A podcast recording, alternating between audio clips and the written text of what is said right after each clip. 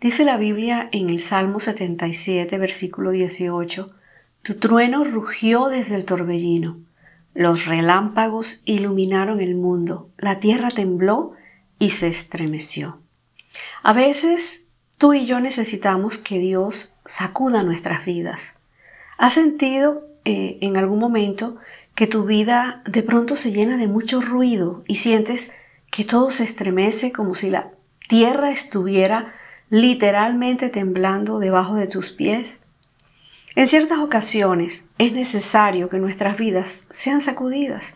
Muchas veces estamos encerrados en prisiones que no son necesariamente muros físicos. Pueden ser hábitos o relaciones que no tienen salida o simplemente estamos llenos de temores que nos impiden avanzar.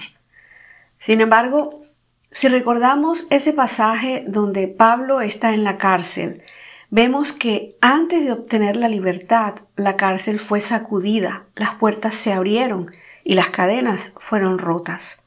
Dios siempre estará interesado en que vivas sin muros, que seas libre de toda atadura, entonces tal vez Dios envíe un terremoto. Si es ahí donde tú te encuentras hoy, es posible que tú no estés en medio de muros, pero bien podrías estarlo. Entonces Dios hará algo porque Él quiere que tú vivas en libertad. Puede que hayas tomado decisiones erradas, que sientas que tu vida va de fracaso en fracaso o tal vez que está llena de dificultades.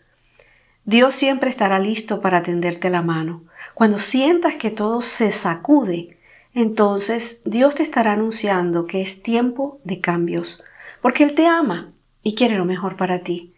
Recuerda, después de la sacudida vendrá la libertad. Tal vez estás en medio de esta situación en este momento, pero no permitas que las sacudidas te distancien de Dios. Por el contrario, acércate a Él y deja que empiece a moldear tu camino.